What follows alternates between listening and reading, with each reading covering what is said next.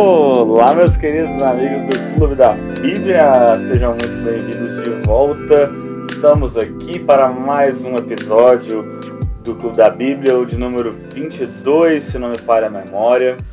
É, depois de um breve hiato, ficamos aí é, acho que duas semanas sem episódio novo, mas estamos de volta, importante que estamos aqui.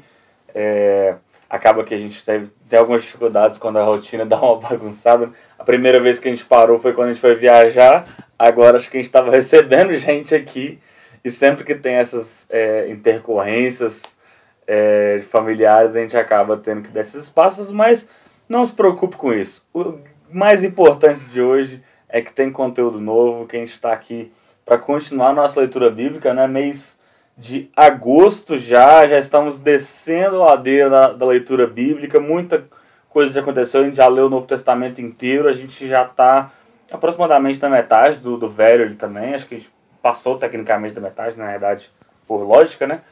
E não desista, fique firme conosco, é, continue acompanhando nossos podcasts. E é isso, isso tudo é uma grande saudação. Eu tava com saudade de gravar também, aproveitando para falar bastante nesse início aqui. Mas acho que é isso. Como vocês já sabem, o grande público aí, meu nome é Pedro Fernandes. À minha frente hoje está o meu pai. Fala galera, Pastor Givas por aqui para a gente bater mais um papo é, sobre a, alguns livros hoje. Né? Fizemos um, um, um compilado aqui e eu pessoalmente amo esses livros primeiro e segundo Reis e primeiro e segundo Crônicas. E aí uma aulinha de português que eu aprendi no seminário. Não é primeira Reis e nem primeira Crônicas. É primeiro Reis e primeiro Crônicas. Por quê? Primeiro livro de Reis e primeiro livro de Crônicas vale segundo Reis e segundo Crônicas, como curiosidade para você. Diferente do Novo Testamento, quando a gente fala primeira Coríntios. Por quê? Primeira carta de Paulo aos Coríntios. Muito legal. Então você tem que. É, quando a gente vai pregar, né, você fica num trava-língua, né? Eu sempre fico assim, não, peraí, é primeiro, primeiro. Aí você lembra, é livro ou uma carta? Não tem erro. Para que, quem gosta de um bom português, vale a dica aí. Bom, é, como meu pai falou, quatro livros em um. É, cronologicamente, a gente parou no último episódio do 2 Samuel. 2 Samuel a gente gravou com a Rosalie, não foi? Foi. Foi, foi primeiro Samuel com o Henrique, segundo Samuel com Rosalie. A gente falou ali sobre basicamente o ministério de Samuel, Saul e Davi. A gente mal falou de Salomão, a gente citou o nascimento de Salomão como fruto do, é, do, do, relacionamento de Davi ali com Batseba, mas a gente não teve tempo de entrar. Então a gente estava até se organizando cronologicamente aqui antes de começar e nosso ponto de partida vai ser por aí. É, se você quiser saber o que acontece antes de Salomão, volta nesses episódios que você vai ter um panorama incrível. Foram dois episódios assim, dos meus favoritos. Os episódios ficaram muito bons sobre a vida de Davi é, e de seus predecessores. Hoje a gente parte da vida de Salomão. Salomão, conhecido, que a gente também já citou muito, mas a gente cita falando de Eclesiastes, de Provérbios. A gente falou dessa obra é, de sabedoria de, de Salomão. É, de certa forma, né, falamos um pouco da, da vida dele, né, porque foi impossível não falar de, principalmente ali de Eclesiastes, sem dar uma passada na vida de Salomão. É, bem lembrado. É, é, acabou que eu mesmo me corrigi, né? Eu falei que a gente falou de Salomão, meu pai falou, enfim, vocês entenderam, gente. De certa forma falamos. É, né? falamos é, mais pinceladamente, mas basicamente, enfim, é, começando, o primeiro livro de Reis, ele começa inclusive no capítulo 1 já, é, ele vai citar ali um episódio de, é, do irmão Salomão se declarando rei, Adonias. tentando é, pegar o trono ali, aí a, a Batseba, que tinha já esquematizado o filho como rei, vai interferir e basicamente entre as é, falhas de comunicação e as tentativas de, de usurpar o trono, Salomão já assume logo no primeiro capítulo o reinado de Israel como sucessor de Davi. Vamos, para que a gente se localize aqui. Lembra que já falamos isso outras vezes, a gente fala dos cinco primeiros livros da Bíblia, Gênesis, Êxodo, Levítico, Números e Deuteronômio, que são que é a coletânea chamada Pentateuco, os cinco livros da lei. E se você seguir a sequência da sua Bíblia, você vai entrar ali Josué, Juízes, Ruth, 1 e 2 Samuel. Todos nós já falamos sobre ele. E nessa continuação agora, 1 Reis, 2 Reis, 1 Crônicas, 2 Crônicas e depois ainda Esdras, Neemias e Esther, são chamados livros históricos. Por quê? Eles estão contando a história de Israel. Então o que a gente vai fazer aqui hoje falando de reis e crônicas? A gente vai contar um pouco mais da história de Israel. Para frente de Esther, você tem Jó, Salmos, Provérbios, Eclesiastes e Cantares, que são chamados livros poéticos, poesia da época, que se encaixam nesse período dos livros históricos. E depois de Cantares, a partir do profeta Isaías até o profeta Malaquias, são os profetas que profetizaram, principalmente nesse período agora que a gente está entrando dos livros de reis e crônicas. A gente vai ter episódios só para falar de Isaías, dos demais profetas. Mas então, historicamente, a gente está continuando a história de Israel no período da monarquia que a gente entrou ali em Samuel, né, falando é, de Davi, de Saul, de Davi e especificamente hoje quando a gente entra em Reis, a gente começa a falar um pouco de Salomão. Então, quer dizer, essa sequência do livro de Reis e de Crônicas, que eu vou falar um pouquinho daqui a pouco, é exatamente a, a, a, os livros que registram toda a história da monarquia em Israel. Pedrão. um parênteses só dentro disso ainda para ficar bem claro para você que está nos ouvindo. Por isso que, por exemplo, se você está nos acompanhando no cronograma da leitura bíblica, você vai ver, é, eu, por exemplo, estou um pouco atrasado, gente. É, então hoje eu fui, começo, fui ver que eu vou ler Amós amanhã, por exemplo, que está ali no meio do, do da, da, cronologia. E assim outros livros, acho que a gente leu já Jonas, por exemplo.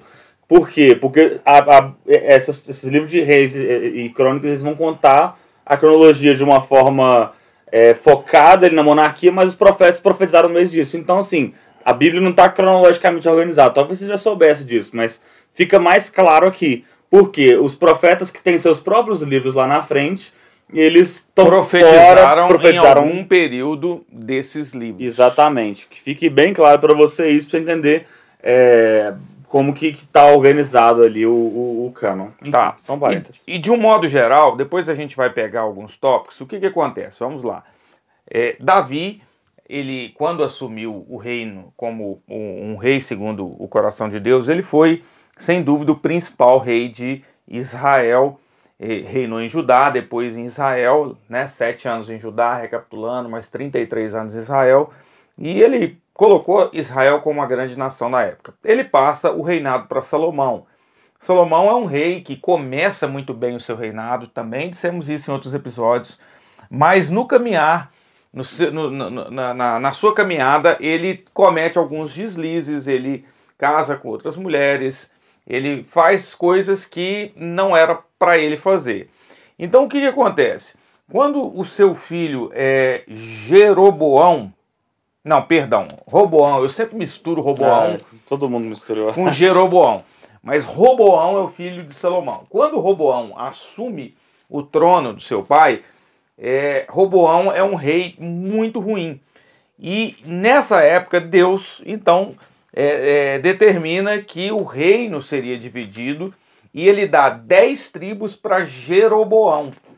Então, Jeroboão assume dez tribos e Roboão fica reinando apenas a tribo de Judá e tem mais uma que fica com eles, é Benjamim. É Benjamim. Benjamim. Obrigado mas a gente fala Judá. Então, agora eu queria fazer um exercício com você. Se você tiver uma caneta aí na mão, talvez facilite, mas se não, tente mentalizar. Imagine um país como Israel, é, não tão grande e que vai ser dividido ao meio. Ao norte de Israel é o chamado Reino do Norte, que ficou com Jeroboão e e esse, todos esses reis agora que vão reinar a partir de Jeroboão, é, a gente vai citar aqui Nadab, Baasa, vários outros, eles são reis ruins.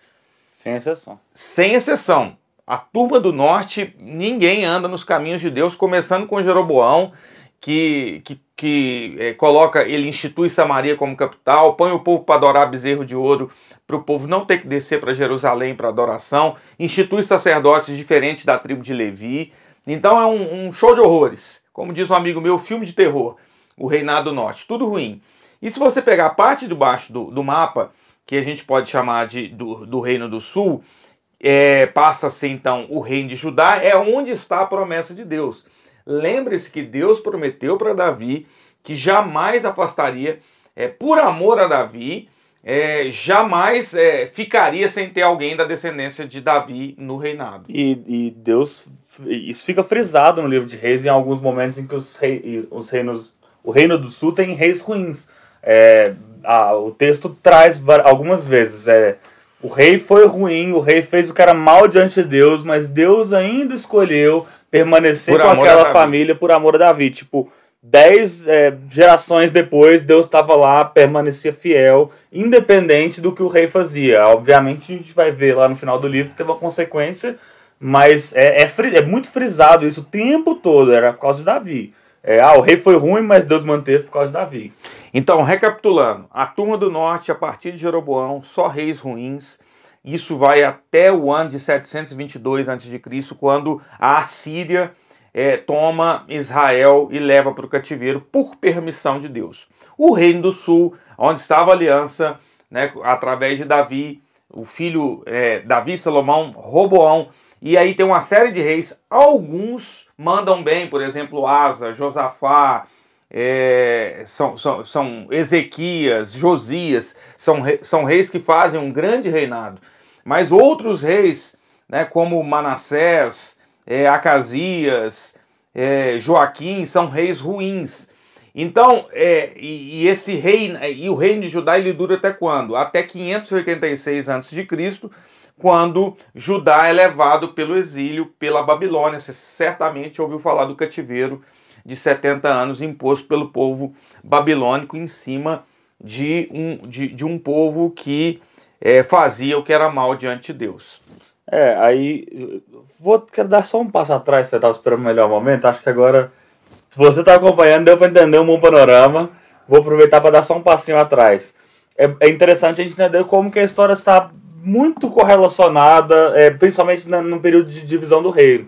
O que, que acontece? Se você fosse lembrar, lá quando a gente falava de Samuel, a história de Salomão, é, Samuel, o livro de Samuel, né, a história de Davi, Davi tinha um grande desejo, a gente falou disso construir um templo ao Senhor. A gente frisou isso várias vezes. E Deus virou para Davi e falou: Você não, essa missão não é sua, você já derramou muito sangue, essa missão é com seu filho. Salomão, a gente acabou nem citando, ele, ele, ele completa essa missão. Ele usa muita coisa que Davi, Davi deixou muita coisa adiantada para Salomão. Salomão usa muito bem disso. Salomão é, vai buscar recursos em vários lugares, ele constrói pensa que o reino de Salomão foi um reino de muito trabalho, foi um reino de. Cara, aquele tempo que o povo sofreu trabalhando para um fim. E o reino se divide por causa disso, porque o filho de Salomão não tem sabedoria suficiente para suceder o pai. É, o é, Roboão. Roboão, Roboão, filho de, de, de Salomão, ele tem uma escolha que é: ou eu vou aumentar a carga desse povo, ou eu vou aliviar a carga desse povo ele tem, ele pode se aconselhar com os mais velhos, ele pode se aconselhar com os mais jovens. E a Bíblia fala que ele se aconselha com os mais jovens, ou os insensatos, que diziam para ele, olha, aumenta a carga, não tem problema não, vai, desce o pau nesse povo, continua fazendo eles ralar, que vai estar tá tudo certo, o povo está na sua mão. O que foi uma decisão terrível, né? Ao contrário do seu pai, que foi o homem mais sábio da terra, Robão já abre o seu reinado com uma decisão extremamente insensata.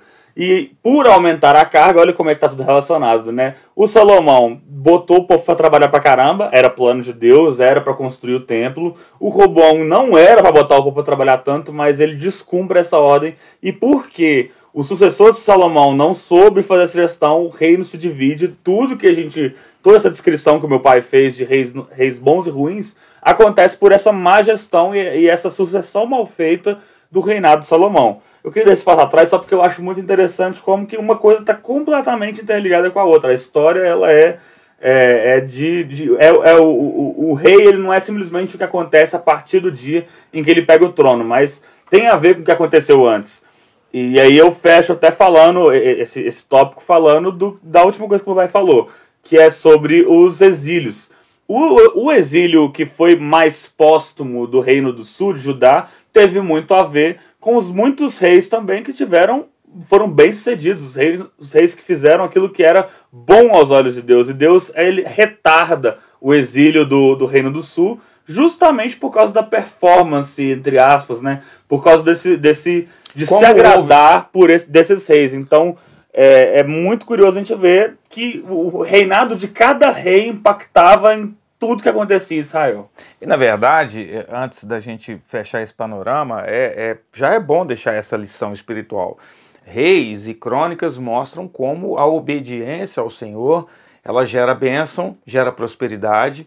A aliança feita da maneira correta com, com os reis corretos diante do Senhor, ela gera prosperidade e bênção para aquele povo. E como a desobediência, o fazer o que eu quero, o andar conforme minha vontade, a aliança errada com reis de outras nações, nós vamos ver aliança com assírios, com sírios, é, com, com reis egípcios, como isso atraía é, é, o, o, o, a ira de Deus que, que vai se cumprir com o cativeiro. E uma última coisa, né, agora sim, finalizando o panorama, a gente combinou e a ideia era essa mesmo, fazer um bom panorama antes da gente entrar um pouco mais a fundo nas histórias. É, outra coisa que eu acho muito interessante é como que o reino ele é integral no sentido de que o rei ele pode fazer um bom trabalho, mas se o povo continuava adorando, é, é fazendo sacrifício para outros deuses, Deus não ficava completamente satisfeito. Né? Apesar da simplificação que é, eu acho que é muito válida, de a gente saber o, que, o, rei, o rei que foi bom e o rei que foi ruim, é, pra, como eles são pra gente, é interessante a gente saber que haviam os reis que eles eram bons, porém Deus não estava completamente satisfeito com o povo que continuava sacrificando a, a, outros deuses. Não bastava só o rei ser bom, né? Exatamente. É, então, é, é, é, legal você ler o livro, não basta essa explicação nossa, tem que ler o livro para você ver como é que a aprovação ou desaprovação de Deus ela era mais específica. Deus dizia: esse rei fez tudo 100% certo, ele ele reinou bem, ele quebrou todos os postes ídolo, ele queimou o que tinha que não era de Deus, ele foi ótimo. O rei, teve um rei que foi terrível, esse rei fez tudo errado, ele, ele instituiu mais adoração a deuses falsos. E haviam avaliações que tinham suas nuances, esse, esse rei foi muito bem, mas o, o povo de Israel continuava adorando, então não estava tudo 100%. Esse rei foi muito bem, mas ainda tinha quem adorasse a Baal não sei aonde, então você lendo os textos dá uma lição para a gente aprender, né? Como que é, não basta simplesmente, às vezes, é, não é sobre simplesmente Deus aprovar ou desaprovar, mas é sobre como é que estava todo aquele povo, como é, como é que o, o, o povo debaixo do rei é, vivia a sua vida. E é legal você entender essa divisão, porque eu, eu me recordo das primeiras vezes que eu li o livro, eu não entendi. Eu peguei aqui, abri aqui, por exemplo, no segundo, segundo livro de Reis, capítulo 18, só para ilustrar.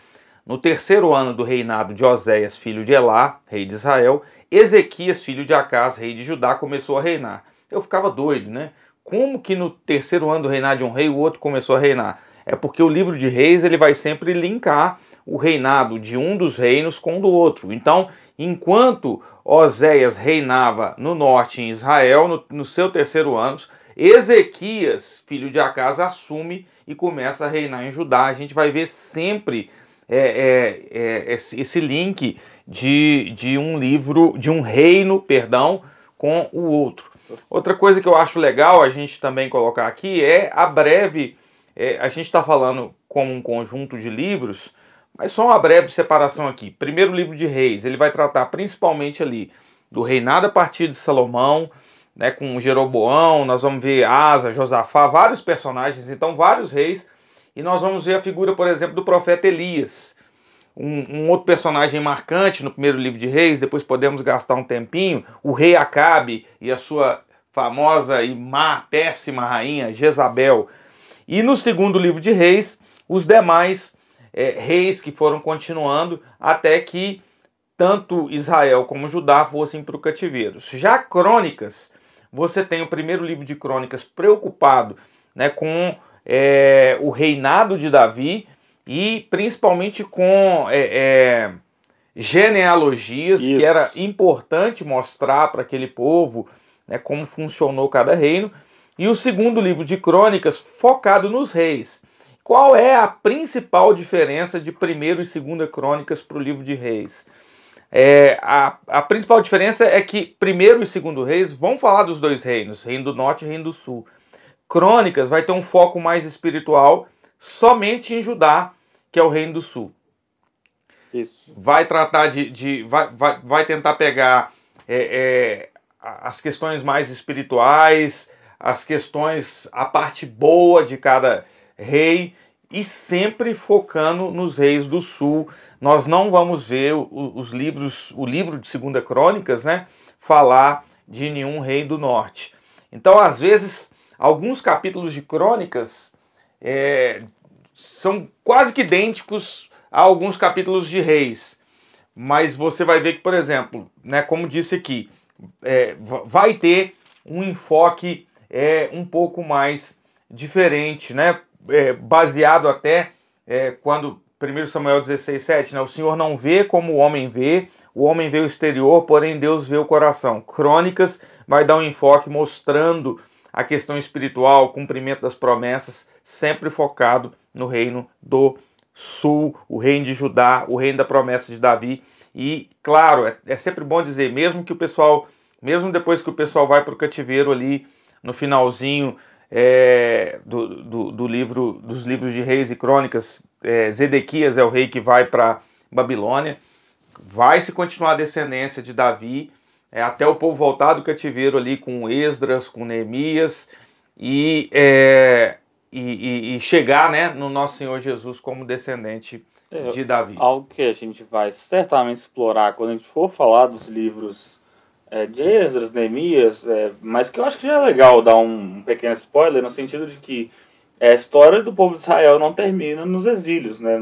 Talvez isso não seja muito claro para todo mundo, mas é, marca o fim de uma etapa importante, uma etapa de, de monarquia que durou é, centenas de anos. E aí o povo vai ficar um tempo em exílio, mas ainda no, no Antigo Testamento a gente vê a restauração de Israel, a volta a, a, a, formar um povo junto, e aí quando o povo vai voltar, que é um tempo muito diferente, um tempo. O povo está realmente é, reconstruindo né, é, o templo, reconstruindo é, os muros. Os muros é, esse, depois, logo depois desse período de reconstrução, o, o que a gente tem no, dentro da Bíblia vai caminhar para o período de Jesus ali.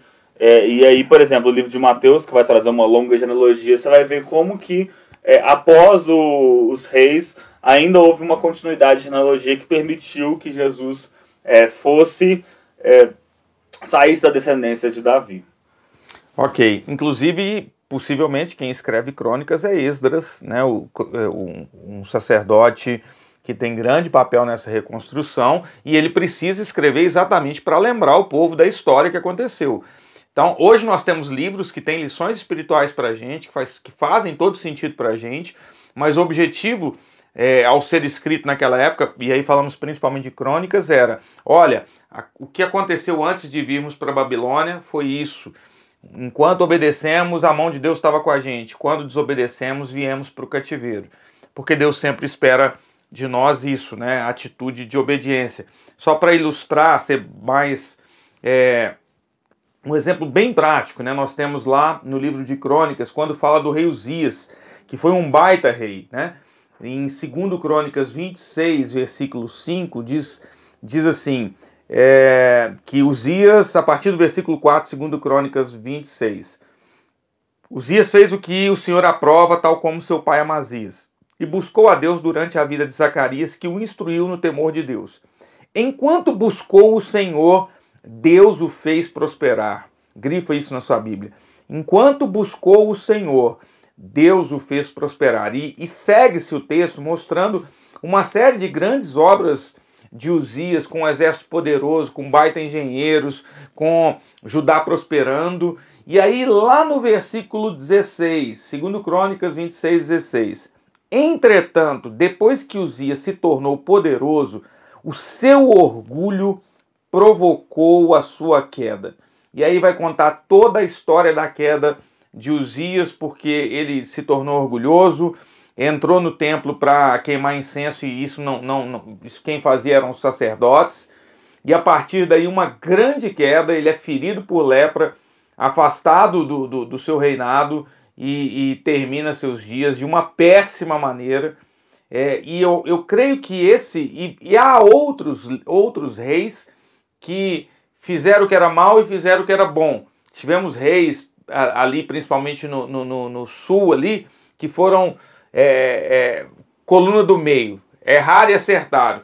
Mas eu acho que Uzias ele mostra bem isso. Enquanto buscou o Senhor, Deus o fez prosperar. Entretanto, depois que se tornou poderoso, o seu orgulho provocou a sua queda. Eu acho que isso ilustra esse exemplo da obediência. É isso, é a, respeito do, do livro de crônicas ser possivelmente escrito por, por Esdras, explica também muito das genealogias, a preocupação com ele era muito de, de ajudar o povo a se localizar ali. Então, é, pra gente é meio inútil, né? Às vezes, quem nunca pulou uma genealogia que atire a primeira pedra.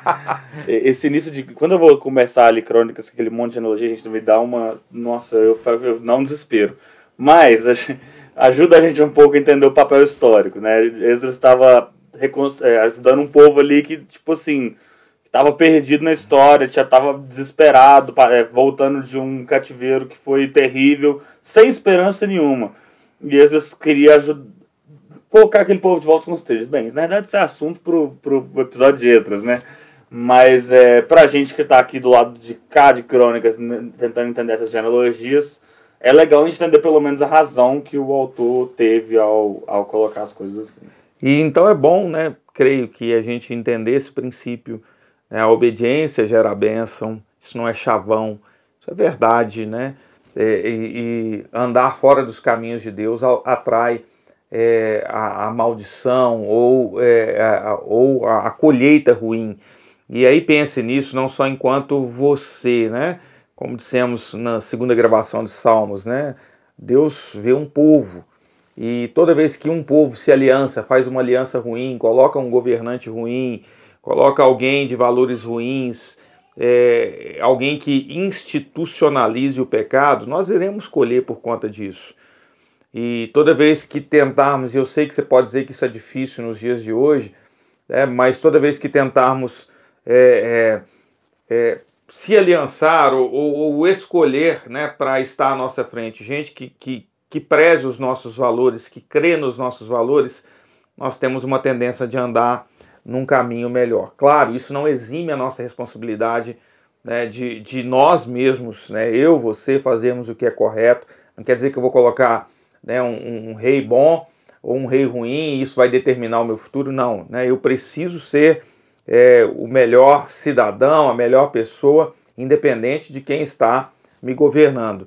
Mas é um princípio que Crônicas e Reis me ensina muito, né, como é, é importante estar à frente, me representar alguém que, que, que pense nos valores de Deus. É, eu acho que os dois livros eles colocam muitos princípios para os dois lados da moeda, como povo, ou eu vou, eu vou usar uma, uma, uma, linguagem que eu prefiro, que é como liderados e como líderes. Então, eu falei no primeiro momento sobre como que às vezes um rei ele fazia a coisa certa, mas o povo não.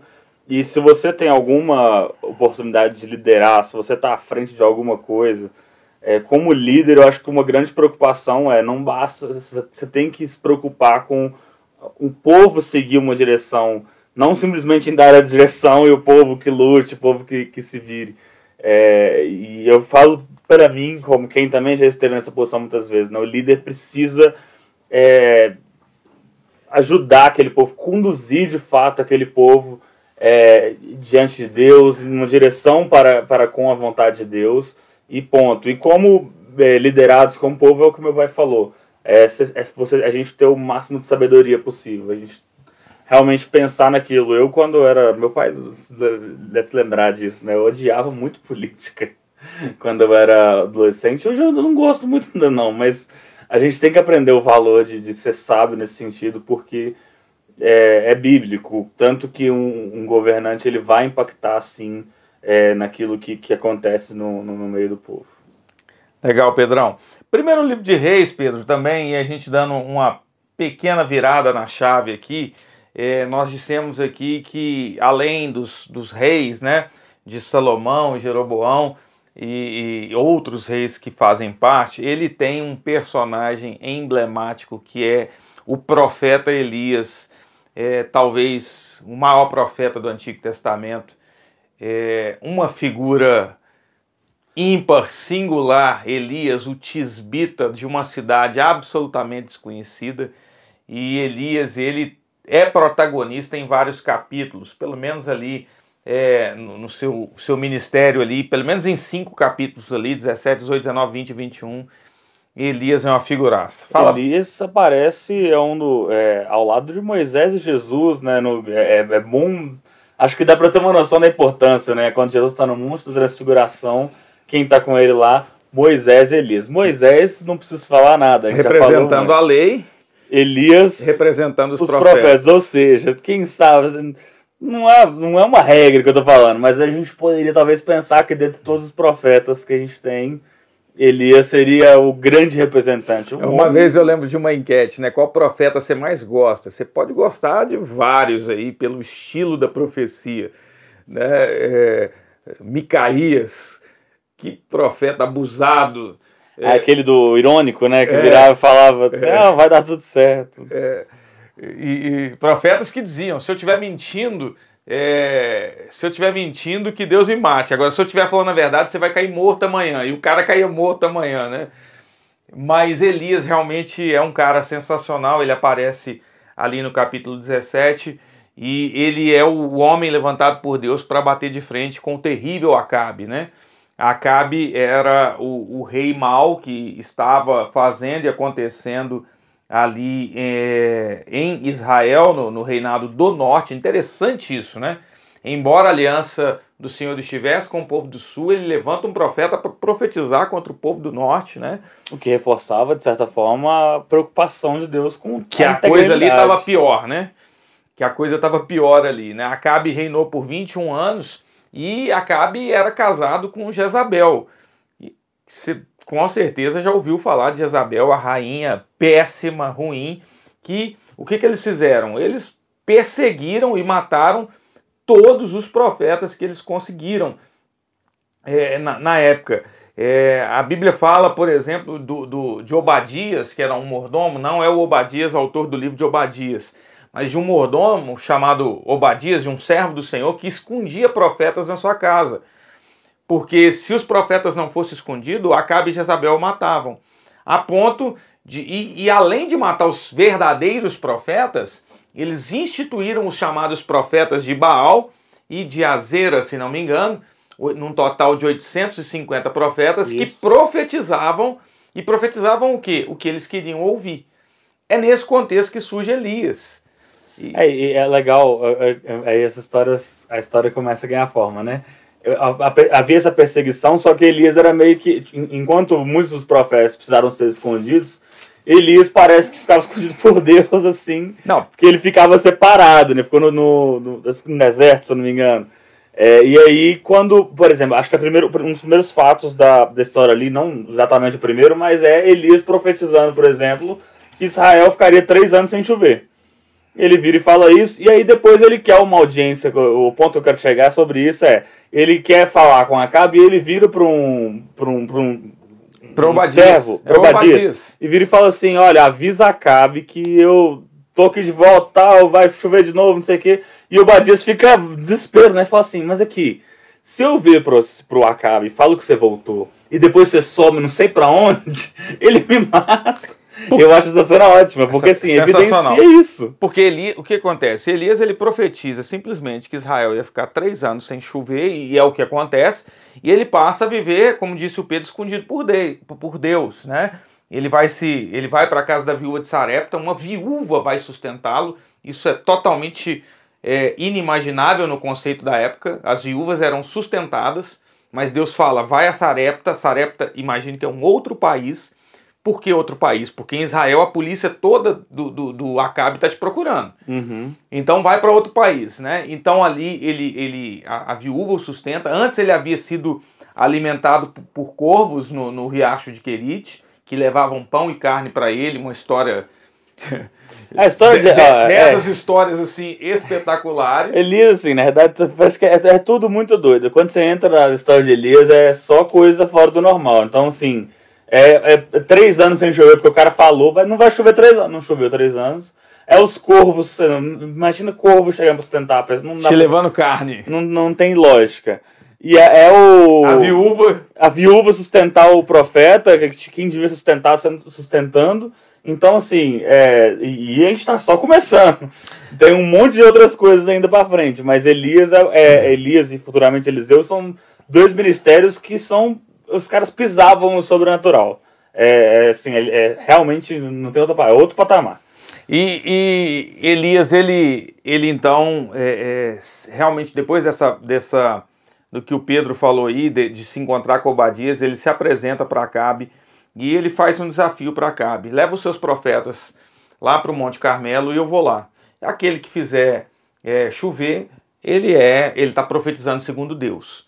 É, ok, pô essa proposta e lá no, no, no monte. fazer queimar, fazer queimar o Fazer de, né? descer fogo, do, é, descer fogo do, do céu para queimar o local. A chuva seria a consequência Isso. depois, né?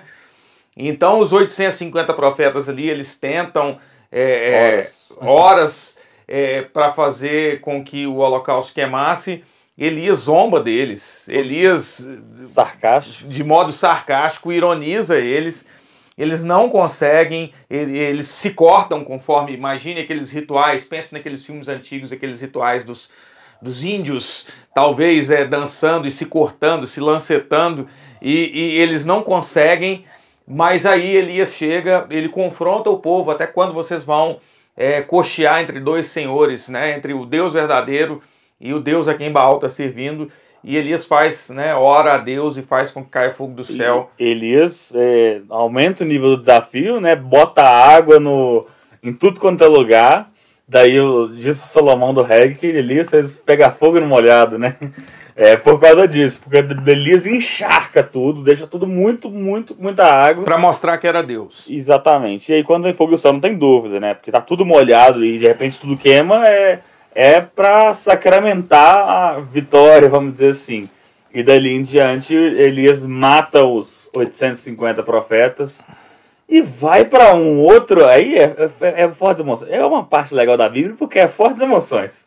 É, sai de um episódio para outro, porque dali Elias tendo a sua vitória retumbante diante dos profetas, estando no ápice da sua, vamos dizer, no auge da carreira ministerial, vamos dizer assim, e ele recebe uma ameaça, né, da Só e da antes Jezabel. disso, Pedro, antes da ameaça, ainda ele ainda ele vai para o monte, ele, ele vai e, e, e declara, Chove. né, vai chover né? É, é, é, onde tem né, que a, a, canção que ficou famosa, né? Eu vejo uma pequena nuvem é, do tamanho, da, do mão tamanho da mão de um homem. É a frase que o seu servo, né, Elias, vira e fala assim: vai lá e olha é, se tem alguma nuvem. O, o, o, enquanto ele orava, né? E na sétima vez que o servo dele vai lá, ele fala que vê uma nuvem pequena. E aí eu gosto de, de, de, de, te lembrar né, que tem três anos e meio que não chove. Exatamente. Imagine três anos e meio sem chover na sua região, um céu totalmente azul, e o que o, que o, o auxiliar de Elias via era apenas uma pequena nuvem, do tamanho de uma mão. Mas Elias disse que isso era o suficiente, que choveria, e realmente chove, até entrar no capítulo 19, nesse episódio sensacional que o Pedro vai falar aí. E, é, o... Então, assim, é mais um fato. Elias vindo de, de, vitórias, não tem outro jeito de falar. Ou, no mínimo, é, momentos muito bons, é, dizendo um cara que estava sensível à voz de Deus, que tinha, assim... É, é não tem outros, é, é, é o que você vê, vê acontecendo capítulo após capítulo. É vencendo os profetas de Baal, é dizendo que vai parar de ver voltar, enfim. Elias, depois disso tudo, é a, a Jezabel, que é a rainha mal, malvada que a gente falou, ela faz uma ameaça para ele e fala: Ah, eu vou te matar, basicamente. E você pensa, poxa, lógica, né? Pô, Elias, é, 850, matou 850 profetas. Elias fez parar de chover e depois fez voltar a chover. Elias, pô, Elias e aí não tinha por que pânico. Por que pânico? Já estavam perseguindo há anos e Elias estava tranquilo. Deus estava guardando quem tinha que guardar. Posteriormente a gente vai saber que eram acho que 700 profetas que estavam guardados em cavernas e com a ajuda de outras pessoas. 7 mil. 7 mil. Isso. Então, é, não tinha motivos. Mas esse episódio de Elias é muito usado hoje em dia para falarmos sobre saúde mental. Né? Muitas pessoas vão dizer que Elias tem um episódio depressivo, outros vão dizer que ele sofre de burnout.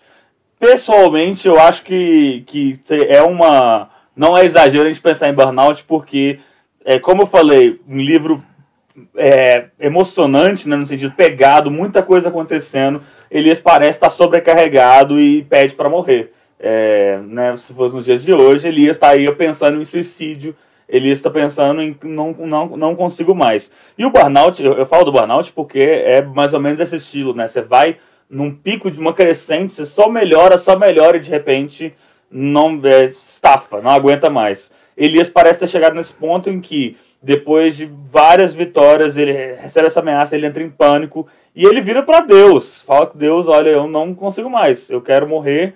É, me ajuda, me, me, leva a vida, porque para mim, se eu não me engano, essas são as palavras de Elias, né? Para mim, melhor é morrer do que viver. Tem um livro que eu li alguns anos atrás, Andando com o Tanque Vazio, é uma pergunta, se não me engano, o autor é o Wayne Cordeiro, Deve e ele embaixo, trata você tem ele também? Você pegou o meu? Não, não. Aqui tem mais de um.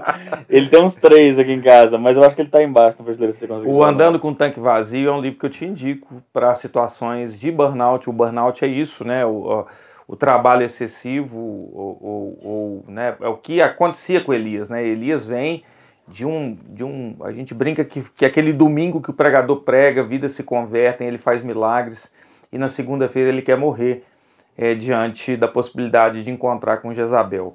É, eu, eu, te indico esse livro, Andando com o Tanque Vazio. É, ele vai trabalhar isso e, e, como o Pedro disse, né, alguns pregadores vão usar esse texto exatamente como base para um processo de depressão, talvez, que ele tenha entrado, mas certamente a sua saúde mental não estava 100%. Lembro ainda de Elias, Pedro, que ele, é, Jesus disse que João Batista viria no espírito, espírito de Elias exatamente no mesmo estilo, com roupas é, é, é comendo gafanhoto, é, é, morando nos desertos e sendo um profeta firme, né? A gente vê a característica tanto de Elias como João Batista de talvez de um, de um colérico, né? De alguém que, que realmente falava o que tinha que falar, é, que não tinha papas na língua no sentido de que para bater de frente com Acabe e Jezabel não adiantava falar manso, Assim como João Batista, para bater de frente ali com os fariseus, também tinha que ser firme. É, é bom lembrar que Elias ele tem esse papel. Bem, Elias então está nesse ponto em que depois de tanta emoção é, tem pausa. Eu acho legal, em primeiro lugar, como é que Deus não vira para Elias, não pressiona Elias, né? Não vira assim, não, volta lá, tem coisa para fazer. Não, Deus aceita. Aceita, entende, calma Elias, faz algumas perguntas ali que Bem, aí seria meio da pão, da é, água. É, eu já ouvi dizer, aliás, essa parte do pão. É, uma das primeiras coisas que acontece né, depois que ia seguir nesse ponto é um lanchinho. É. Deus manda pão e água. Eu já ouvi dizer que você não pode desprezar o poder de um lanche, o poder espiritual de um lanche para renovar suas forças em todos os sentidos. É, Deus, enfim, a gente poderia fazer uma exegese muito profunda do texto, mas eu acho que basta a gente dizer que Deus entende, Elias pausa e como é, parte final de, desse processo do capítulo é, 19, final do metade do capítulo 19, Deus diz para Elias: tá bom, vamos, vamos pegar um sucessor, vamos, vamos caminhar junto. Entre Traz a... alguém para perto de você, vamos caminhar. Não, não, não caminhe mais sozinho. Entre aspas, Elias. Deus aceita o pedido de demissão de Elias. Você está cansado, tudo bem, não tem problema, mas vamos arrumar um sucessor você ainda tem mais algumas tarefas, um GGU, dá algumas tarefas poucas para Elias e surge no cenário outro grande profeta, Eliseu. que é Eliseu, o sucessor de Elias, com a unção dobrada, fazendo o dobro dos milagres. O, o, o primeiro livro de Reis vai tratar do chamado de Eliseu, que aceita prontamente a missão, larga, queima as carroças é, a gente tem algumas, algumas músicas já que trataram desse tema, porque o, e, e Eliseu lembra um pouco o que vai acontecer com os discípulos de Jesus, né? Jesus, quando chama, eh, os discípulos largam as redes. Só que pra gente ali talvez passa muito desapercebido. Eliseu chama um pouco mais atenção, porque Eliseu é, larga tudo que está fazendo e, que, e queima tudo que tinha a ver com o trabalho antigo dele, as carroças, tudo. Bota fogo em tudo. É, a gente vai entender que. É, acho que vale contar a história, inclusive, daquela. O Thiago Arraes conta a história da música Fogo, dizendo que no um determinado capitão, acho que espanhol, não lembro direito o nome, ele tinha por hábito, quando ia conquistar um país novo, é assim que os soldados chegassem no país, ele botava fogo nas embarcações para que não houvesse outra opção a não ser conquistar. É conquistar ou conquistar, não tem, não tem trilha de volta, não tem é, barco de volta. Pensando nisso, o Thiago Arraes compôs a música Fogo, e é uma boa ilustração, e é o que Eliseu está fazendo. Ele bota fogo no que ele tinha antes, é, pegando emprestado da música para não ser tentado abandonar a missão. Então, Eliseu larga tudo que tem, vai caminhar com Elias por, por um breve período e ser o, o futuro sucessor de Elias. É, meu pai falou de porção dobrada. É, é, o que é o último pedido de, de, de é, é, é, o, o que Elias dá liberdade para Eliseu fazer um último pedido e Eliseu faz esse pedido, fala assim, dá só um pedido que eu tenho, eu quero porção dobrada do espírito que existe é, em você. Ele, acho que Elias, né, mal de pô, difícil. Você apertou, não achei que ia ser um pedido tão difícil assim. Mas Deus concede Elias. É, a Eliseu a, a, o espírito de Elias vai dobrado para Eliseu e Eliseu faz tudo. O dobro de milagres Exatamente. de Elias, né? Elias, então, essa figura mais rústica, mais forte, mais severo, vestindo de maneira grosseira. É, alguns vão dizer que é como se Elias fosse a lei. E vem Eliseu é, mais manso, mais humilde, morando em cidades, é, usando roupas comuns, cajado, e com o Ministério de Misericórdia ele faz muita cura e ele representaria a graça. Bom, isso seria né, uma alegoria. Fato é que Elias, no é, início do segundo livro de Reis, capítulo 2, ele é arrebatado aos céus num redemoinho, numa carruagem de fogo. Um dos dois homens que não morreram, né? Junto com Enoque, né, que foi arrebatado. E isso, isso faz com que muitos teólogos dizem que as duas testemunhas de Apocalipse seriam Enoque e Elias que não morreram. Há outras linhas, mas fica aqui também como curiosidade, curiosidade para você. E é, Eliseu, então, ele surge com esse ministério é, fazendo o dobro de milagres de Elias. Eliseu também é uma figura sensacional de muitas histórias. Então, assim, a gente frisa esses dois no meio de tantos reis que, que, que profetizaram, que, que reinaram, né, perdão, e como dissemos aqui, alguns de, de maneira é, que cooperaram né, para a saúde do país, fazendo o que era certo, e outros que foram reis ruins.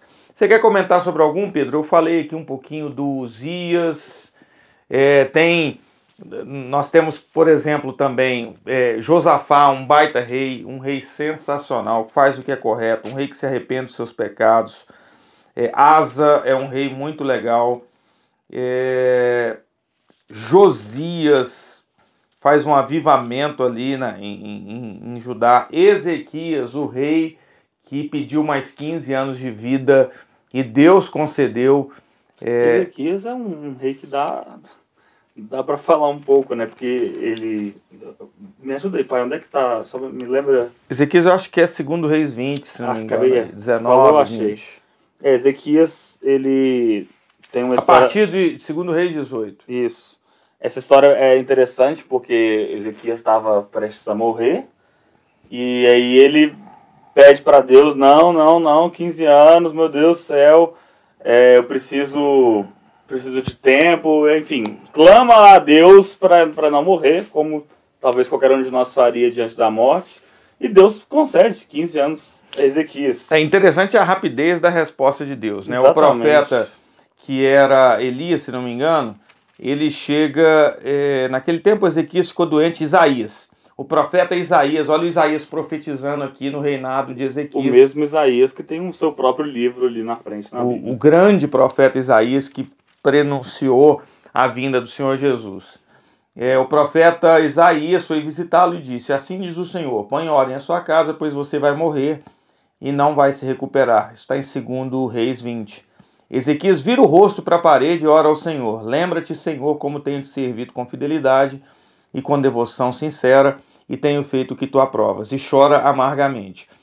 Antes de Isaías deixar o pátio intermediário, ou seja, Isaías ainda estava ali nas imediações, Deus fala com Isaías: vai lá e volta Ezequias, que eu estou dando 15 anos de vida para ele, porque eu ouvi a sua oração, vi suas lágrimas e vou curar. E Isaías é, dá, ainda fala com Ezequias assim aqui, para você ter certeza, Deus vai fazer um sinal. O que, que você prefere? Que o sol ande 10 graus para frente ou volte 10 graus? E aí é, Ezequias vira e fala: Não, como é mais fácil andar para o tempo, já vai andar de todo jeito. Pode ser que eu esteja sendo enganado aqui, mas o sol voltar eu nunca vi. Ele pede e o sol retorna 10 graus à sombra do sol. É, ou seja, um, impressionante como é que Deus estava de fato confirmando aquilo que ele estava colocando ali diante de Ezequias.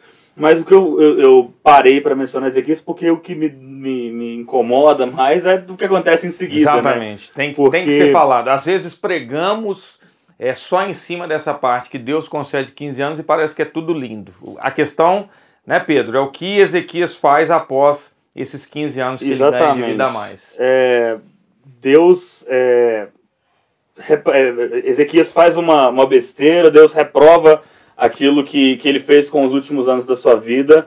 E Isaías chega para confrontar Ezequias mais uma vez e fala assim: Olha, Ezequias, é, um dia, isso tudo que está no seu, no, no, seu palácio, pegando até o texto bíblico aqui para ser mais é, preciso, 2 Reis 20, verso 16, Isaías disse: Ouça a palavra do Senhor, um dia tudo que se encontra em seu palácio, bem como tudo que seus antepassados acumularam até hoje, será levado para a Babilônia, nada restará, diz o Senhor.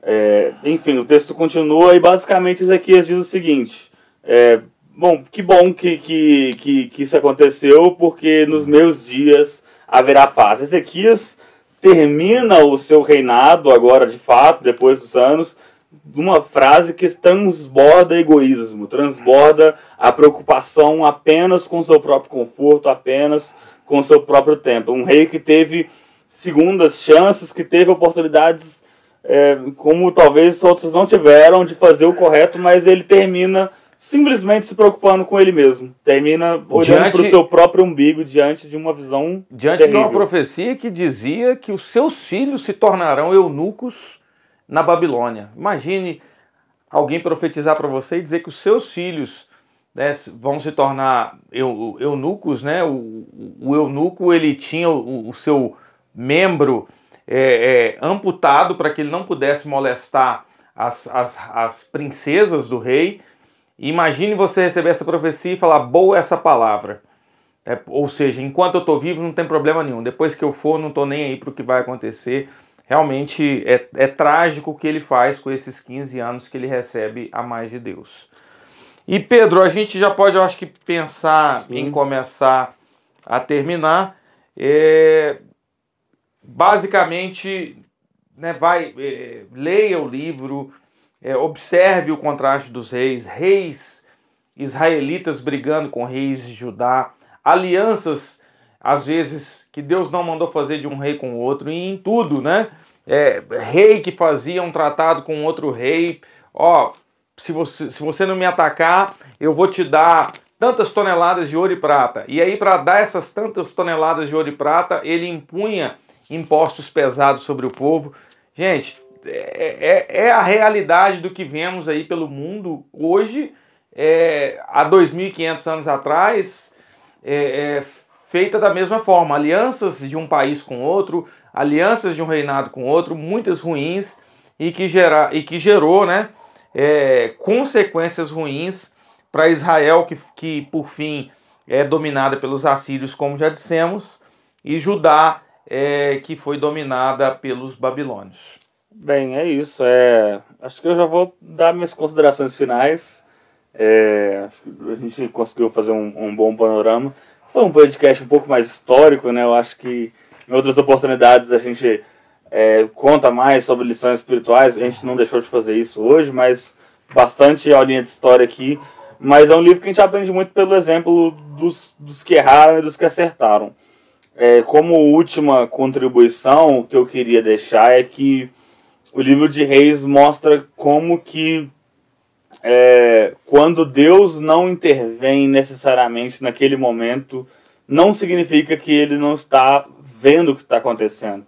A gente vive num, num país hoje, num momento da história, em que a gente vê muito claramente a impunidade, a gente vê a injustiça, a gente vê como que as coisas às vezes não funcionam como deveriam, às vezes é, a justiça brasileira é constantemente ineficiente e na verdade no Brasil a gente tem um recorte maior porque a gente vê isso o tempo todo, mas no mundo a gente, isso é. acontece. É. Então a gente é tentado às vezes a pensar, não, onde é que está Deus? Poxa, que, por que, que nada acontece? Por que, que aqui as coisas, é, as pessoas terminam suas vidas impunes? E o livro de Reis é um exemplo de como que Deus às vezes, às vezes passa, às vezes as coisas não acontecem naquele momento. Às vezes um rei era terrível e vinha outro rei. Às vezes um rei era ótimo e vinha outro rei. Só que Deus estava vendo tudo aquilo. Deus chega no final e fala, olha, é, Reino do Norte, não dá Deu. mais. Vocês vão pro exílio. Não, não dá mais. Reino do Sul, pô, vocês foram um pouco melhor, mas também não dá mais. Vai pro exílio. Né? Pra gente hoje, a melhor aplicação disso é saber que vai chegar um dia em que Jesus re retornará. Né? Eu gosto de o termo que é usado algumas vezes, que é o glorioso e terrível dia do Senhor. Por que glorioso e terrível? Né? Porque será glorioso para aqueles que esperam pelo Senhor, aqueles que estão é, aguardando nele, num relacionamento com ele, mas será um terrível dia para todos aqueles que praticam a injustiça, para todos aqueles que, que, andam afastados, que andam de afastados Deus. de Deus, cultivando uma vida diante dele, assim. Vocês sabem que a gente não está aqui para falar, fazer terror em ninguém, a gente não faz esse momento nenhum no podcast, a gente está falando da Bíblia. A Bíblia coloca as coisas nesses termos. É, a Bíblia é um livro de amor de um Deus que nos chama de volta, mas um Deus que está vendo tudo que acontece. E que é justo. E que é justo, né? A justiça de Deus opera tanto quanto o amor de Deus e não se, se combatem. E aliás, essa paciência de Deus é justamente isso. O fato de que Deus não faz nada às vezes, é, não é que ele não está fazendo nada, é porque o amor dele está operando por um momento e a justiça dele logo vem. Né? Então é, principalmente, agora falando de governos, que é o que a gente vê, que a gente seja consolado por essa esperança. A esperança de que haverá um reino justo. É, não o reino do próximo presidente, nem do atual presidente, mas o reino de Jesus que voltará. Esse será o reino justo. Lá tudo será colocado nos devidos lugares. Aqui a gente vive é, tendo que suportar é, coisas muito difíceis, mas que você se seja é, impactado por essa esperança. Em primeiro lugar, vivendo da maneira que, que deve, uma, uma vida diante do Senhor, uma vida que tem isso. Se relacionando com Deus. Em mente se relacionando com Deus, essa é a primeira coisa. É, se, porque se a sua vida não estiver correta, de, de, de, que adianta, né? Se você não tiver um relacionamento com Deus, de nada adianta expectativa. E em segundo lugar, é, sabendo que toda injustiça nesse mundo será reparada no mundo que há de vir.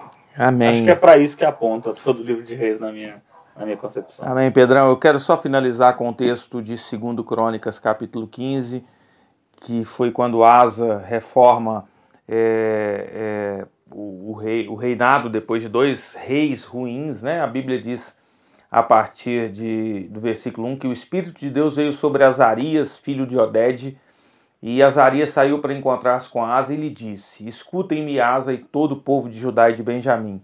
O Senhor está com vocês quando vocês estão com ele. Se o buscarem, ele deixará que o encontrem. Mas se o abandonarem, ele os abandonará. É, é só uma consequência, né? Às vezes Deus está longe porque o abandonamos.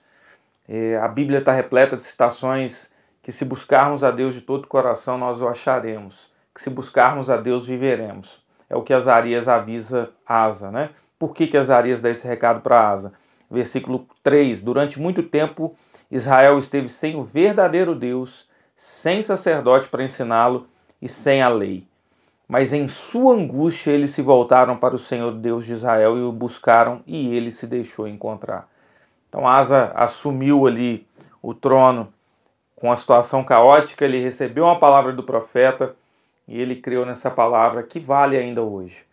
É, talvez você está longe, está afastado. Basta buscar Deus, a mão dele está sempre estendida. Basta buscá-lo em arrependimento, confessar o nome de Jesus e desfrutar da presença dele. Nós o buscaremos e o encontraremos quando buscarmos ele de todo o coração.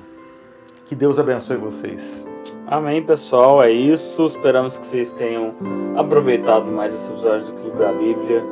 Semana que vem estamos de volta. Aquele abraço. Fiquem com Deus. Deus abençoe. Até mais.